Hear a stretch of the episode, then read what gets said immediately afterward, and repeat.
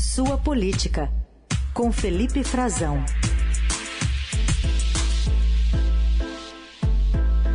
Oi, Frazão, bom dia. Oi, Carol, bom dia para você, bom dia para os nossos melhores ouvintes. Boa terça a todos. Frazão, vamos começar falando sobre o caso é, lá do Vale do Javari, né? A morte de Bruno e de Dom, que podem ter alguma relação com uma investigação que foi feita pela família e entregue à Polícia Federal em 2021, apontando que um crime foi encomendado por narcotraficantes, pescadores e garimpeiros que atuam na fronteira da, com a Colômbia e o Peru. A gente está falando de um parceiro do Bruno, que também foi assassinado a tiros em 2019. Exato, Carol. É, estamos falando do caso do Maxiel dos Santos, indigenista também da FUNAI, que foi emboscado em Tabatinga, que é a principal cidade da região, a cidade mais estruturada, emboscado depois de retornar de um período de trabalho de imersão na selva amazônica. Ele retornou a Tabatinga, estava numa motocicleta com a mulher e a filha e foi executado a tiros rodando na cidade de Tabatinga. Até hoje não há uma conclusão para esse caso, não tem uma conclusão oficial. E a família e os seus amigos, né, as pessoas da região, outros indigenistas, é, grupos indígenas que também atuaram nesse caso, estão atuando nesse caso do Dom e do Bruno, apresentaram para as autoridades um dossiê com informações que eles acreditam, a informação é deles, não da investigação oficial, portanto, eles acreditam que o mesmo grupo é, criminoso de, que atua com atividades clandestinas na região esteja por trás da morte do Maxiel e do Dom Phillips e do Bruno Pereira. E por que isso? Porque aparece nessa investigação, Carol, um personagem chamado Rubens Vilar, que seria de nacionalidade peruana, mas tem um apelido, é conhecido de, como Colômbia naquela região e seria um atravessador de vários desses produtos extraídos eh, clandestinamente, muitas vezes, das reservas indígenas na região, principalmente os peixes.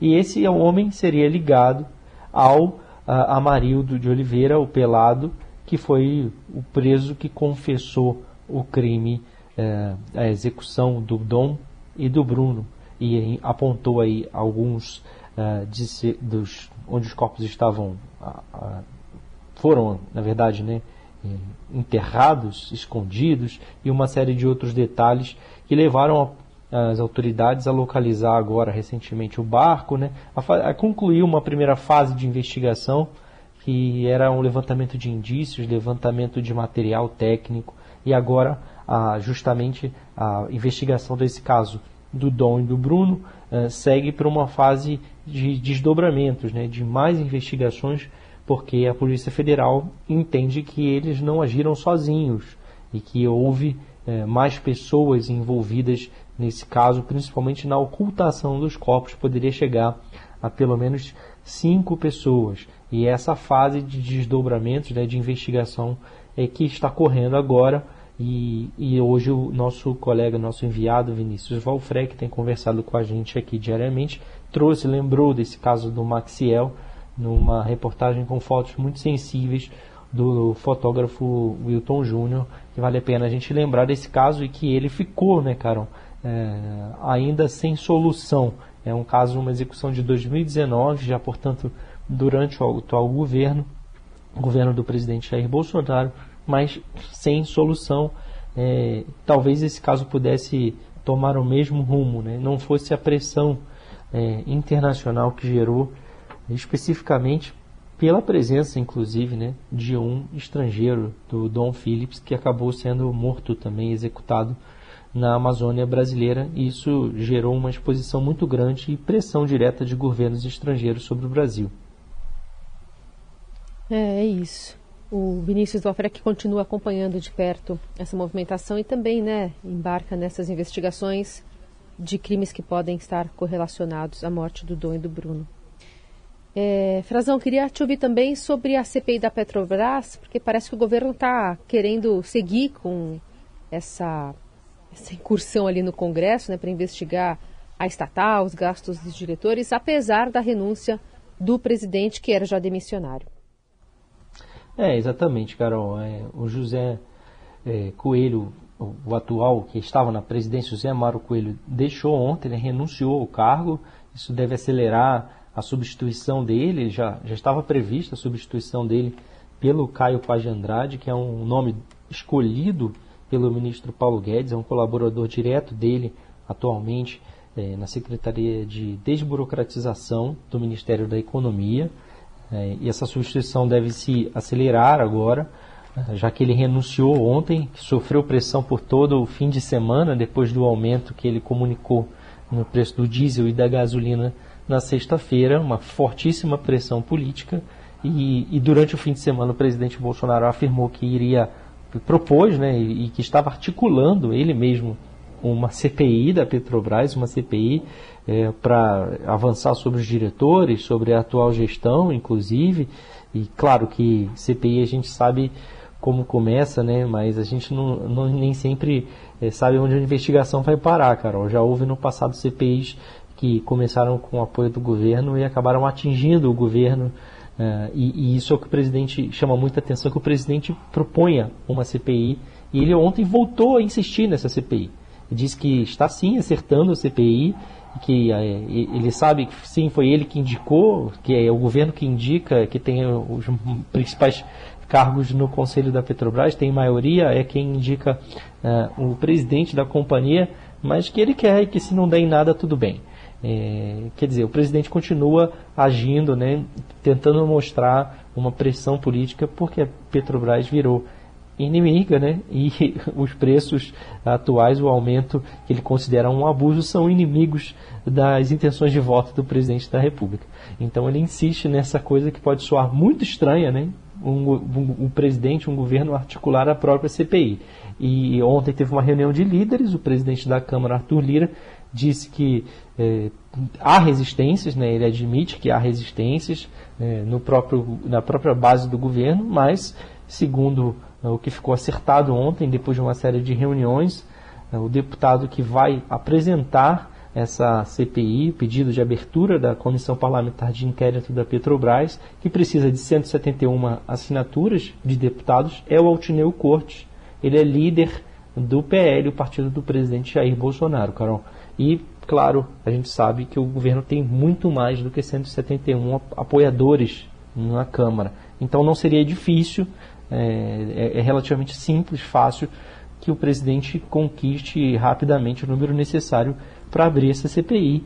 E uma vez que protocolado, né, que seja protocolado esse pedido, caberia ao presidente da Câmara é, despachar, mandar instalar a CPI com a indicação dos membros pelos partidos e aí entra todo mundo, entra oposição, entra governo, entra é, todos os partidos é, para atuar nessa CPI, Carol. Mas se, se for mantida assim, se for mantida a tradição, inclusive do Congresso, quem deve controlá-la é o próprio partido do presidente, o partido do governo em geral. É, quem apresenta acaba tendo ou a presidência ou a relatoria da, da CPI, algum cargo de muita importância de relevância no, no comando dos trabalhos. Muito bem. Bom, contando que o Arthur Lira vai seguir né, com os planos e colocar essa CPI para funcionar se for o caso, né? Que agora está nas mãos Exatamente. dele também. O Estadão traz hoje essa, Passa assim. essa ponderação de que está tudo ali num escopo de planejamento para fevereiro de 2023, né, na reeleição, na recondução dele do Rodrigo Pacheco. Então tem, tem muita coisa nessa jogada, né? É. Tem, tem, bem lembrado, cara, tem a reeleição dele, né? Tem uhum. a reeleição do Pacheco, ele, os dois. O Pacheco não concorre agora nas urnas, né? Ele já foi. Ele tem mais de quatro anos de mandato, mas ele, toda a articulação política dele, a movimentação, é de olho na recondução por mais dois anos como presidente do Senado Federal e, portanto, do Congresso. E ele pode porque há uma troca de legislatura. Então, é, é possível essa reeleição agora subsequente. No caso do Lira, a mesma coisa, mas o Lira precisa se reeleger.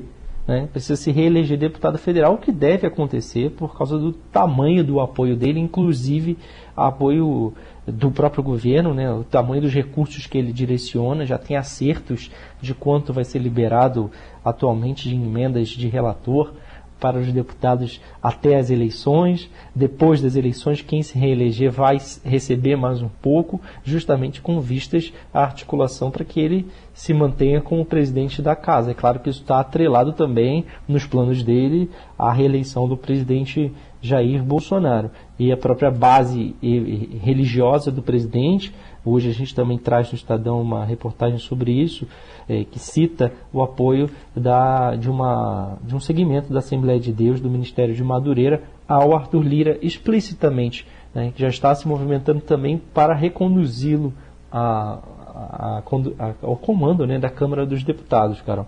Isso tudo passa por isso, e essa CPI também. Inclusive, tem, tem tantos. É, isso é um dos pontos de reflexão dos parlamentares. Tem tantos interesses agora, imediatos, né, que talvez não seja conveniente perder, perder tempo, vamos dizer assim, com uma CPI contra o próprio governo. Tem gente que acha que os deputados não vão ter interesse nisso, uhum. justamente pela proximidade das eleições e depois pelas articulações para o comando do Congresso.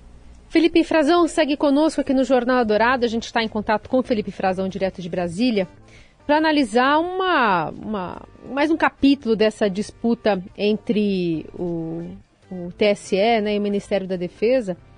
O ministro Paulo Sérgio Nogueira enviou um ofício nesta segunda-feira ao presidente do TSE, ministro Edson Fachin, em que diz que as Forças Armadas atuarão como entidades fiscalizadoras do sistema eletrônico de votação. De acordo com Paulo Sérgio, essa ação ocorrerá de forma conjunta por intermédio de uma equipe de técnicos militares cujos nomes serão encaminhados a esse tribunal oportunamente.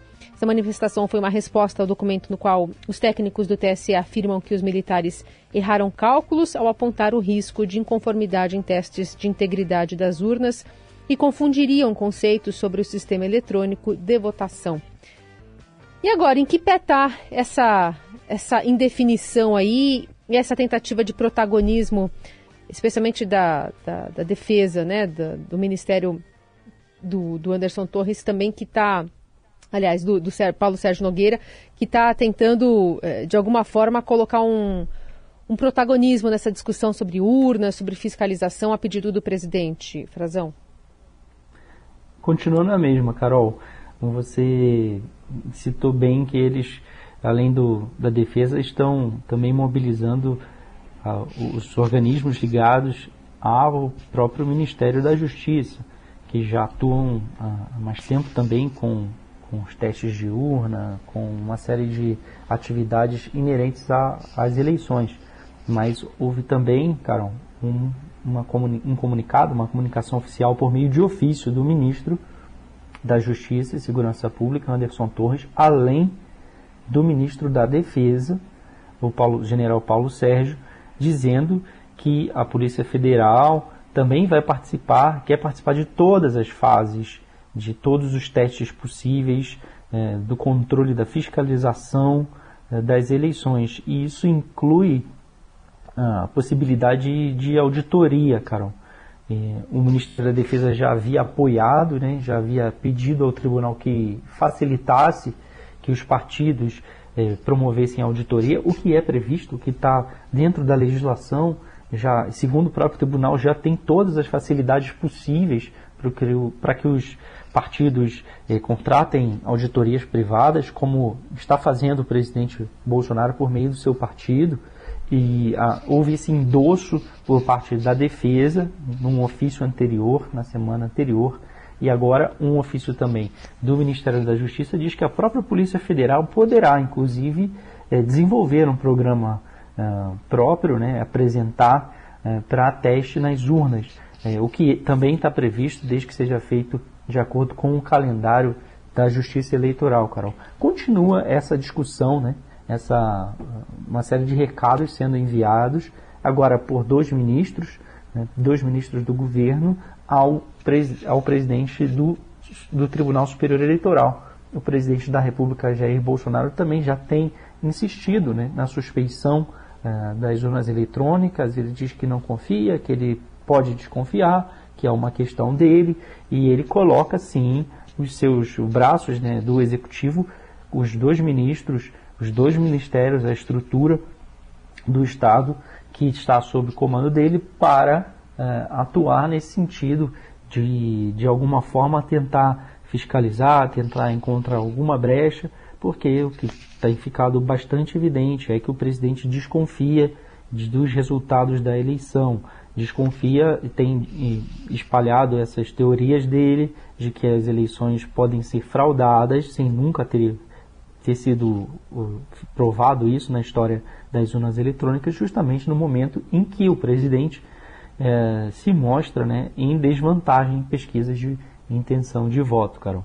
E o presidente é, voltou a falar isso tudo e ele diz, né, com todas as letras, reiteradamente, que ele não vai ser só espectador, né, que as Forças Armadas, ou, e agora no caso também a Polícia Federal, por meio do Ministério da Justiça, que foram convidadas, fazem parte é, desse esquema de fiscalização, desse esquema, foram convidadas a participar pela, pelo Tribunal Superior Eleitoral, que eles não vão apenas é, ser uma moldura para né, para o quadro que vai se pintar nas eleições, que eles não vão ficar apenas olhando e, chancelar algo e que eles vão atuar sim.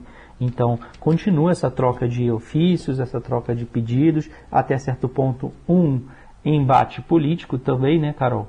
Porque, porque estamos falando de comunicações entre agentes políticos, o ministro da Justiça, o ministro da Defesa, e, e de outro lado, estamos falando do presidente do Supremo do, desculpe, do Tribunal Superior Eleitoral, ministro do Supremo também, ministro Edson Fachin, que ontem é, voltou a dizer, durante uma reunião que foi promovida, com participação é, de um representante da defesa, que as eleições é, vão ocorrer de forma limpa e transparente e que o eleitor vai falar né, de forma clara, de forma livre, e deu mais uma vez ali um indicativo é, de que ele considera que não se deve desconfiar é, do resultado das eleições e que quem é, tem dúvidas né, do resultado do que da manifestação do eleitor não é digno do mandato que recebe. Hum. Nesse caso, uma manifestação bem direta política do presidente do TSE da Justiça Eleitoral, Carol.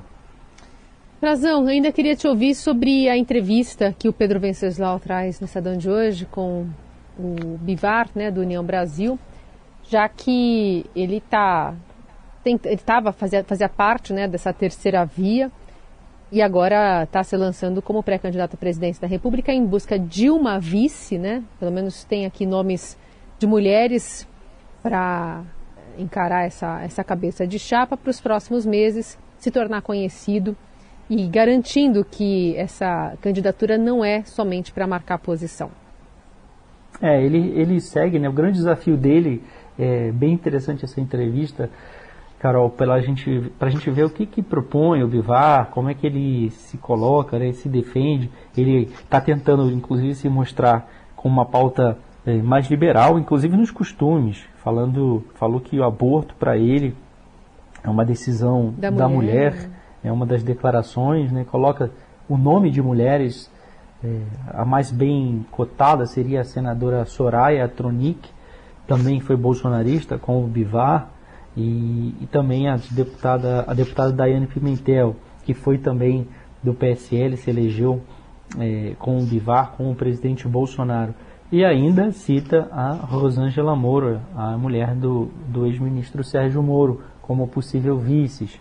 Né? É, hoje o nome mais forte seria o da senadora Soraya ele, o Bivar com uma candidatura um tanto quanto anacrônica, né? Ele fala que ele acredita que dá tempo ainda que o grande canal para ele, para levar, tornar o nome dele pelo menos conhecido, né, do grande público, ele não é tão conhecido, é o, a TV, a televisão. E ele aposta, é claro, no, no tempo de exposição na TV, no horário eleitoral gratuito, Carol, e também é, no fundo eleitoral, que ele chama de um mais generoso, né? Ele chama de um mais generoso por, por ter ainda o, o partido que mais elegeu parlamentares é, na eleição passada, e o antigo PSL e o Democratas, mais os que se somaram do Democratas, fundo esse que a Justiça Eleitoral já determinou na semana passada, é bastante generoso mesmo, é bastante superior aos demais, tem 782 milhões de reais, cara. E em segundo lugar é o do, do PT, né, que foi o segundo partido a eleger mais parlamentares, deputados federais na eleição de 2018, mas tem uma diferença grande, 503 milhões de reais.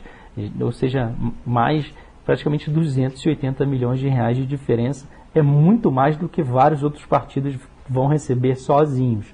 Ou seja, é um, é um recurso de fato muito grande que coloca o Bivar é, numa posição privilegiada, mas resta saber dessa fatia toda quanto vai ficar com ele, Carol. Uhum. Vamos ver.